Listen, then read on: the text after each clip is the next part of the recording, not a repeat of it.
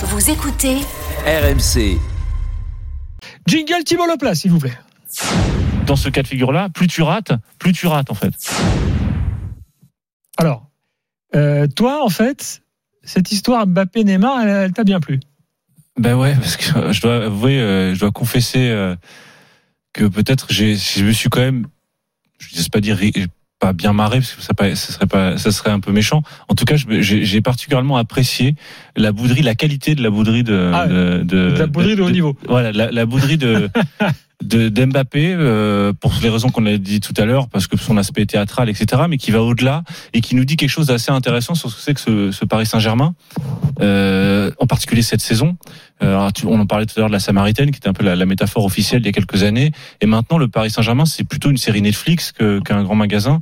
Euh, c'est- C'est-à-dire quoi une série Netflix? C'est-à-dire une série avec plein de personnages, avec une intrigue euh, et avec euh, parfois des dénouements, parfois non, et des nouveaux épisodes à chaque match. Et, et, et comment ça se comment ça se matérialise ici? Ben, En fait, ce qu'on pensait, il y a en fait deux deux duos dont on a envie de voir ce qui va se passer avec eux cette saison. Le premier, c'est Galtier Campos. On a d'un côté le Galtier, le, méridi- le méridional, le provençal, l'arrangeur qui est là un peu grâce à un carambolage, un peu par accident, mais bon, qui est sympa, tu vois. De- Mm. Son, Une bonne volonté, qui est de bonne volonté. Derrière lui, on a un, un- un personnage un peu ombrageux, dont on ne sait pas grand-chose, si ce n'est que parfois il pousse des colères bibliques, euh, qui est Luis Campos, qui est un Portugais. On, le voit jamais, on l'entend jamais, mais on sent que finalement ces deux personnes, ces deux personnages-là sont en fait deux visages d'une même personne, qui serait d'un côté le bad cop, euh, euh, Luis Campos, et le good cop, euh, euh, Christophe Galtier. Donc ça, c'est le duo. Il y a deux désirs euh, qui sont compatibles, les deux sont compatibles l'un avec l'autre, dont ils y arrivent. Bon, machin, ça fonctionne très bien. Autre duo, et là, duo formidable, qui moi me semble être un chef-d'œuvre. Ce qui est au départ, on pensait être un trio, en fait, avec Messi. On se dit comment ils vont s'entendre les trois. Et en réalité, c'est pas du tout ça. C'est un duo. C'est un duo entre deux frères ennemis qui sont Neymar et Kylian Mbappé. Pourquoi des frères ennemis? Parce que ils sont un peu frères, parce qu'ils se ressemblent beaucoup, en fait. C'est deux gamins qui ont été des gamins euh, de- des prodiges, qui ont qui sont très aimés dans leur pays, qui sont des héros nationaux, alors qui n'ont pas exactement même même âge, mais qui sont tous les deux dans une position de vouloir se revendiquer. L'un parce qu'il est jeune, l'autre parce qu'il est en train de passer un peu à côté de sa carrière, donc il est en train d'essayer de, de donner un peu plus. Donc, au moment où ces deux-là veulent la même chose, on se rend compte que leur désir n'est pas compatible. Ennemi, ben, parce que au moment où il faut tirer un penalty, au moment où il faut être le numéro un de son équipe, il peut pas y en avoir deux. Donc on a finalement deux duos qui vont faire toute notre saison, à savoir comment vont s'entendre Neymar et Mbappé qui veulent la même chose, mais cette chose est incompatible, être le numéro un du club, c'est pas possible, il peut pas y avoir deux numéros un.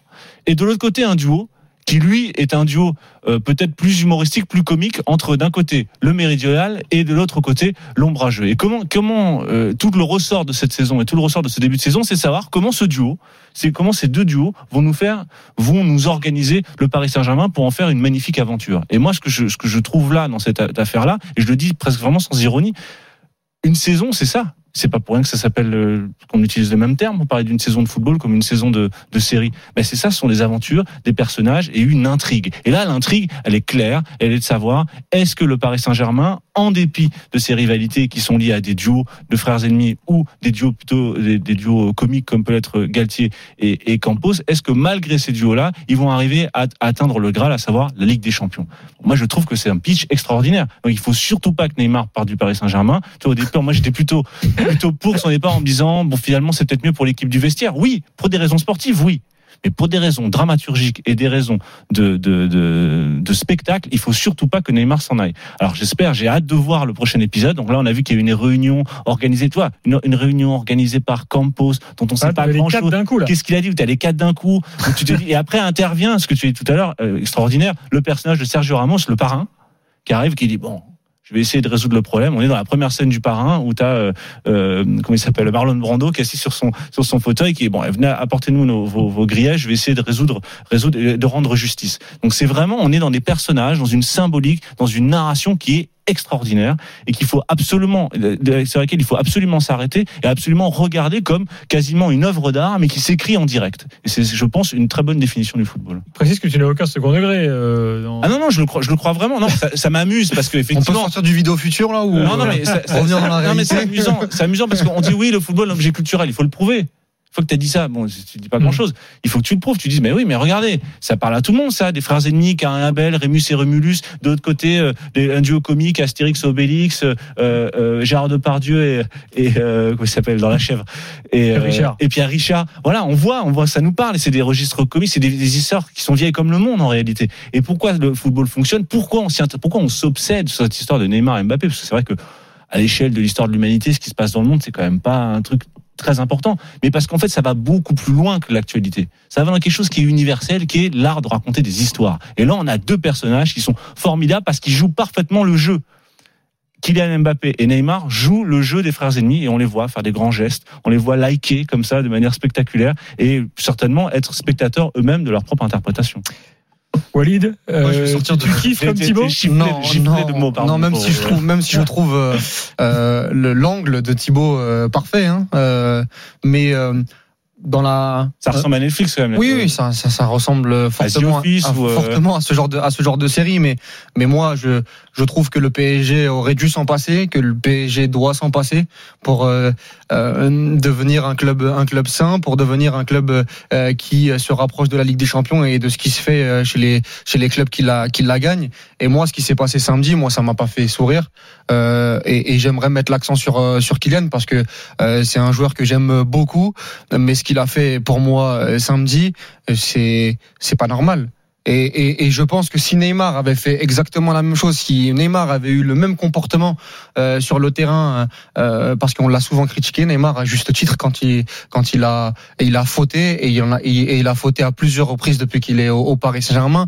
Mais quand on voit euh, ce qui se passait au Paris Saint-Germain depuis le début de saison, c'est-à-dire la préparation, les ondes positives qui euh, se dégageaient du groupe, le match contre Nantes, le match contre Clermont, euh, sans Mbappé, hein, où Mm. euh, Mbappé n'était pas là parce qu'il était suspendu contre Nantes et blessé contre contre Clermont, le voir revenir et foutre un petit peu sa merde, excusez-moi de, de, de l'expression, euh, que ce soit sur le penalty et moi pour moi le penalty il est encore c'est encore c'est anecdotique, mais c'est surtout ce qui s'est passé pendant la rencontre ou sur la première mi-temps de la première à la dernière minute, ben, on a vu tout de suite tout le monde l'a senti que Mbappé n'était pas content, que Mbappé était boudeur euh, et moi je, je trouve que c'est des c'est des caprices que Kylian Mbappé ne doit pas avoir dans un début de saison où tout se passait parfaitement pour le pour le Paris. Saint-Germain. C'est là qu'on attend Galtier. Oui, mais moi, c'est là aussi où j'attends Kylian Mbappé. C'est qu'Mbappé a demandé l'année dernière beaucoup de rigueur, beaucoup de professionnalisme, et il l'a apporté, et il a porté même le Paris Saint-Germain Mais il l'a porté sur son dos. plus d'une Et- saison. exactement. Et pourquoi, à partir du moment où, pour le coup, Neymar fait la préparation parfaite,